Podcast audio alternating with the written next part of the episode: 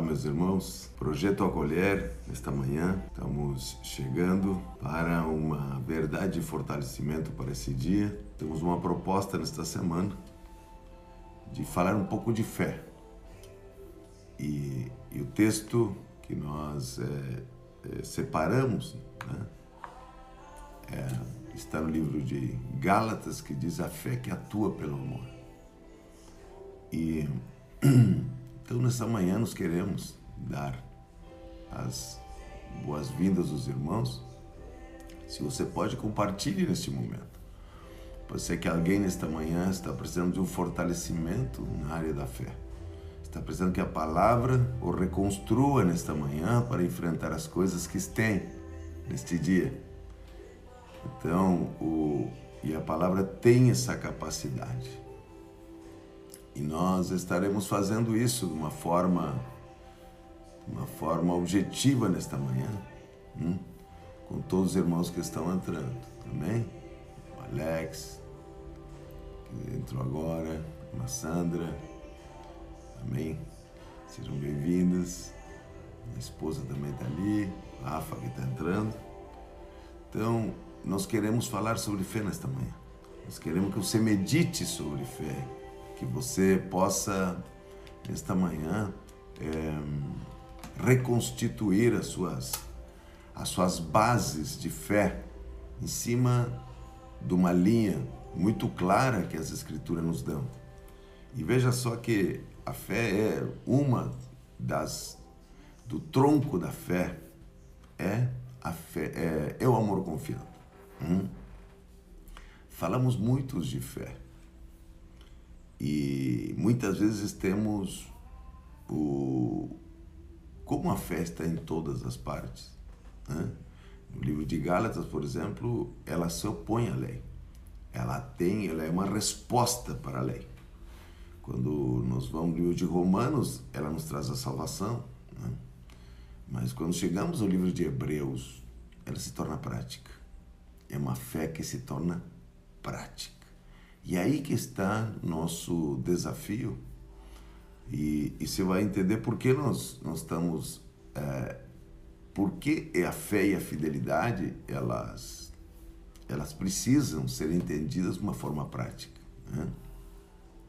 É, quando a escritora dos Hebreus fala dessa parte prática, é, ele dá uma, um panorama ali na fé e ele, no capítulo 6, versículo 12, ele diz: é, De modo que vocês não se tornem negligentes, ele diz, mas imitem aqueles que, pelo meio da fé e da paciência, herdam as promessas.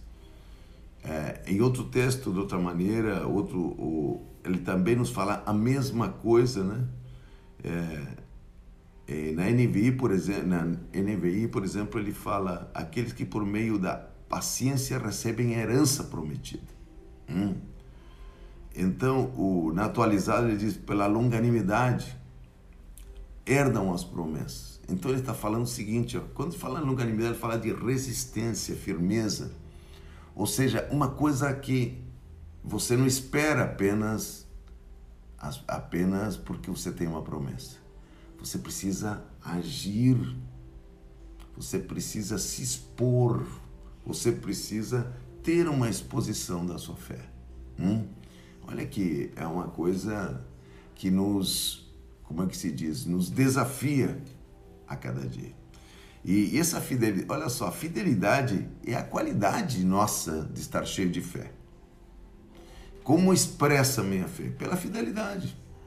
Mas fidelidade a quê? Hum? Porque a palavra de Deus nos diz no Salmo 101 que o Senhor procura os fiéis da terra. Veja que aqui tem uma chave que nós devemos ter como orientação bíblica para nós. Hum? Nós temos uma chave. Nós estamos dizendo que a fé que atua pelo amor. Então não é o dom da fé. Não. É o fruto da fé. E o fruto da fé é o que vai crescendo a cada dia entre nós em convicção. E veja só que ah, esse fruto, diferentemente do dom da fé, né, ele cresce dentro de nós. É o livro de 2 Tessalonicenses 1,3 que diz: Vossa fé cresce, ele disse, vossa fé cresce e vosso mútuo amor de uns para com os outros vai aumentando. Então, esta fé do fruto, ela tem uma evidência. Olha só, ela se abastece da confiança. Olha que eu vou dizer para você, é uma chave isso. Uma confiança dos relacionamentos ao seu redor. Não é confiança nas pessoas. É na confiança em Deus que eu materializo nas coisas que se misturam ao meu redor. Ou seja, olha só que, que como a fé, essa fé prática que cresce dentro de nós, tem muito a ver com o ambiente que nós é, estamos nos movendo. Esse ambiente onde estamos nos movendo, ele, ele traz incredulidade para você. Ele traz coisas que são intransponíveis para a fé. Porque a fé vê em cada problema uma oportunidade. É? Sim, a fé vê em cada problema uma oportunidade. E o, e o, e o medo, o que, que ele vê? Ele vê em cada oportunidade, ele vê um problema. É totalmente diferente, né? Eu coloquei, a fé encontra oportunidades em todos os problemas. O medo encontra problemas em todas as oportunidades. Então, quando nós estamos pegando uma matéria-prima, que nós estamos passando pelo meio, é, nós dizemos, ah, mas eu tenho uma promessa, eu tenho algo que Deus me prometeu. Não, nós dizemos assim. E não nos prestamos a conta no tronco da fé. Esse tronco da fé está pedindo fidelidade para você. Concorda? Mas como, pastor, como eu sou fiel? Ah, algumas pessoas dizem, Deus me fez uma promessa. Isso até é verdade. Eu tenho uma promessa, Deus me fez. Agora, qual é a essência de que você está realmente pegando tua promessa? Veja os versículos. A fé que atua pelo amor. E esse, esse texto que nós acabamos de ler, de de 2 Tessalonicense, que diz que, que ela, a fé cresce sobremaneira e vosso mútuo amor de uns para com os outros vai aumentando. Ou seja, que eu não posso crer em Deus e desconfiar das pessoas. É, não posso. Eu não posso ter fé e desconfiar ao meu redor. Uma coisa é ter discernimento, uma coisa eu ter um procedimento que autentica a minha personalidade. Mas e aí, que que por que é esse aspecto da fé ele nos desafia? Ele nos desafia, meus irmãos, em três aspectos. Eu quero que você entenda. Olha só, quero que você entenda uma coisa. O tronco da fé requer fidelidade requer fidelidade. O fruto que a fé manifesta, não é, eu não estou falando do dom da fé, não estou falando da fé de salvação, estou falando da fé que produz fruto e solidifica a nossa vida. Qual é o problema que nós encontramos em nosso caráter quando nós lidamos com fruto de fé? Hum? Qual é o grande desafio? O grande desafio, eu coloquei três coisas para a gente meditar nesta terça e quinta-feira. Hum. É, primeira coisa, quando eu tenho sentimentos de vergonha, de inferioridade, eu não consigo colocar fé no lugar. Olha isso que eu vou dizer, olha, olha irmãos, como isso o Winston Churchill falou uma coisa. Disse que ele ele perguntou a um senhor mais velho quais seriam os maiores problemas da vida dele. Ele disse: Os maiores problemas que eu tive são das coisas que nunca aconteceram. Olha o que eu vou dizer para você. Os maiores problemas que eu tive foram das coisas que nunca aconteceram. Ou seja, elas foram colocadas na tua mente e na minha mente só para me deter, porque elas nunca aconteceram. As maiores situações que você se, se fica precavido, elas nunca aconteceram. Mas em que lugar ocupou isso aí? Se elas nunca aconteceram, elas ficaram como um tronco de incredulidade se opondo à fé. Porque elas ameaçaram. As ameaças do inferno, as ameaças da nossa realidade, eles dizem que você vai morrer e que eu vou morrer em função daquilo que você está vivendo. Será que eu vou morrer? Será que você vai morrer? Então, veja só que como isso ocupa o lugar da confiança.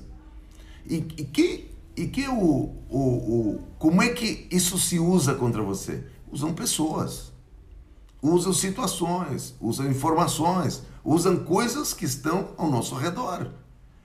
E quando eu olho para elas, porque a fé, ela produz visão. Ela produz visão. Não tem como não produzir visão. Não é uma fé apenas nas promessas. Nós temos as promessas, mas nós temos a parte prática no relacionamento, na confiança. Olha só o texto. Cresce minha fé como cresce o amor pelos outros. Ou seja, a minha visão ultrapassa a situação das pessoas que estão ali. Porque as pessoas, quando alguém te fere, alguém fala, alguém te, ela detém a tua visão de fé sobre a pessoa sobre aquilo que você tem. Veja só, meus irmãos, como a vergonha ela, ela traz um sentimento de inferioridade. A primeira oposição ao fruto da fé é a vergonha. Hum. E ela, como traz um sentimento de inferioridade, quem é que ela chama para auxiliar? A vergonha. Ela só tem só tem um produto para ela chamar para que ocupe o lugar. A vergonha não consegue ficar com o sentimento, ela tem que chamar alguém. Ela abre a porta da orfandade. Como abre a porta? Sim, a inferioridade diz: eu não tenho valor suficiente, nem tenho capacidade para me manter fiel neste momento. A pessoa não se dá conta disso. Mas ela chama orfandade. O que, que a orfandade faz? A orfandade vai chamar alguém. A orfandade chama alguém para ocupar o lugar. Porque o órfão, o que, que ele faz? Ele tem um sentimento de inferioridade. Ele diz: Olha, eu estou numa situação que eu não tenho capacidade. Uma coisa é você reconhecer os limites. Outra coisa, você dizer que Deus planejou mal para você enfrentar a situação que você está enfrentando. É, é esse o negócio. Então veja só, como a inferioridade não pode falar sua limitação, a inferioridade tem medo de, do que de ser claro a respeito do assunto, a fé não consegue chegar nele. O fruto da fé não consegue chegar. A inferioridade faz o seguinte, ele faz uma capa e chama a orfandade para perto e diz, me diz uma coisa, vou dizer um pensamento de um órfão, tá? Você vê, eu estou nessa situação, mas Deus tem promessa comigo. Porque essas pessoas que estão aí estão me fazendo mal. porque aquela situação está me fazendo mal. E continua a trazer os problemas nas pessoas. O órfão faz o seguinte: ele deixa o problema, ele, a situação dele se transforma num problema de pessoas que estão ao seu redor. Ele diz: Eu só estou vivendo isso porque essas pessoas estão fazendo isso. Porque senão eu nunca ia viver isso, eu não fiz mal a ninguém. O órfão faz isso. E o que, que a religiosidade faz para autenticar o órfão? coloca um verniz nele. Diz, faz o seguinte, te envolve fazendo isso, traz uma performance para ti. Enquanto tu aguarda que a promessa venha, maior mentira da terra. Porque não vai chegar nunca. Ele traz um verniz. É, a religiosidade coloca uma capa na orfandade e diz: Não, órfão, vem aqui, tu tem razão, eles estão te fazendo mal. Hum? Vamos substituir a fé por uma capa aqui. Quem sabe você prega no sábado? Quem sabe você compra um carro novo? Quem sabe você você comprou um terninho novo. Quem sabe você você chama os amigos para uma conversa descontraída. Quem sabe nós conversamos a, dizendo que está tudo bem porque eu tenho uma promessa e não coloco a realidade no lugar. E eu quero lhes deixar uma abertura para poder orar. Sabemos que todas as coisas contribuem para o bem daqueles que amam a Deus. Se não estão bem hoje na tua vida, porque não terminou. A tua história e a minha história não terminou ainda. Se não estão bem, é porque ainda não é o fim dessa história. E aí que a fé ela se arregimenta. Se uma coisa não está bem na tua vida, porque todas as coisas contribuem para o bem, é porque não terminou. Não terminou a história. Aí você encontra no Gizinico o dever de orar e não esmorecer. O que, que ele está dizendo? Ele dizendo, Deus já decretou, Deus já fez, isso não chegou. Então, veja só que a fé, ela está associada, o ter a visão correta está associada a como você enxerga a tua realidade. Minha fé cresce e cresce meu amor mútuo pelos outros. Eu tenho medo dessa fé que só tem promessa e tem um relacionamento ruim. Tenho muito, tenho muito medo. Tenho medo dessa fé porque a Bíblia me diz outra coisa. Então, nesta manhã, eu quero orar por você. Quero dizer para você nesta manhã: todas as coisas contribuem para o bem daqueles que amam a Deus. Se não está pronto ainda, se não está tão bem assim hoje, porque não terminou a história, ela está chegando. Não culpe ninguém ainda. Deixa a tua fé continuar. Não culpe mulher, esposo, marido, o vizinho, aquele que me fez mal. Cada um vai colher aquilo que planta. Agora, vou dizer uma coisa para você nesta manhã. Todas as coisas contribuem para o bem daqueles que amam a Deus. Pare de encontrar substitutos do amor em problemas das pessoas eles já vão pagar por aquilo que fazem errado. Já vão colher. Nesta manhã, eu quero te tirar o peso. Você foi feito para a circunstância que você está enfrentando. Você tem, Deus te planejou. Ainda que a circunstância diga que não nesse momento, os fiéis se fortalecem por dentro. Eles enxergam o que ninguém enxerga. Eles veem aquilo que ninguém vê. A maioria vê aquilo que todo mundo vê, mas você é diferente. Você não é a maioria. Você é alguém especial que está vivendo tua circunstância e você tem a responsabilidade de enxergar certo. Quero orar por você nesta manhã. Todas as coisas contribuem para o bem daqueles que amam a Deus. Se não está pronto ainda, se não está bem, porque não está pronto. Oremos ao Senhor. Senhor Deus e Pai te engrandecemos nesta manhã e fortalecemos nosso coração olhando para ti. Porque, Senhor, a tua palavra diz: aqueles que herdam as promessas através da paciência, ou seja, da firmeza, através da posição que tem em direção àquilo que lhe foi dado para fazer. Neste dia, Senhor, que os nossos inimigos, que aquela situação que te confunde no olhar, elas caiam por terra e você possa enxergar o que Deus planejou para você. Deus está te conduzindo por lugares apertados, mas são lugares de vitória, são lugares de transformação. Que Deus vos abençoe e até quinta-feira, querendo Deus, aprofundando esta verdade para nossas vidas. Que Deus vos abençoe.